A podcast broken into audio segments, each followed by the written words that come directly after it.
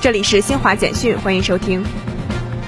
记者从二十号国新办举行的新闻发布会上获悉，农业农村部将加强稳定生产、防好疫病、畅通堵点等三方面举措，促进生猪产业发展。预计三季度生猪养殖有望实现扭亏为盈。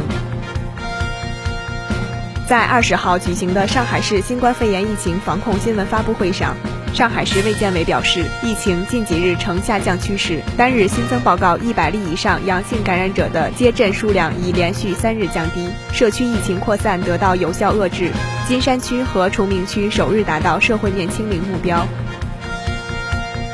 在二十号联合国中文日之际，联合国世界旅游组织秘书长祖拉布波洛利卡什维利在社交媒体上发出祝福，指出中文应该成为全球对话的组成部分。蒙古国政府新闻办公室二十号通报称，十八号在该国东部东方省哈拉哈高勒县和苏赫巴托尔省达里干嘎县发生的草原大火，目前仍未完全被扑灭。